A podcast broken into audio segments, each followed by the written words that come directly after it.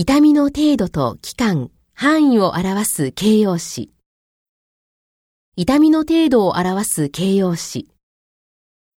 vague, worsening, disabling, enormous, uncontrollable, excessive, considerable, intolerable, unbearable, tolerable, bearable, unrelieved slight, maddening, exquisite, marked, incapacitating, minor, moderate, intense, strong, severe, agonizing, blinding, extreme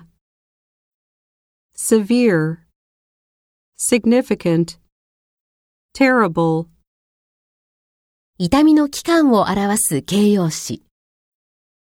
transient, momentary, temporary, migratory, endless, unrelenting, lingering, acute, recurring, constant, residual, constant, continued, lasting, nagging, persistent, steady, periodic, occasional, intermittent, grumbling, long lasting, shooting, prolonged, chronic,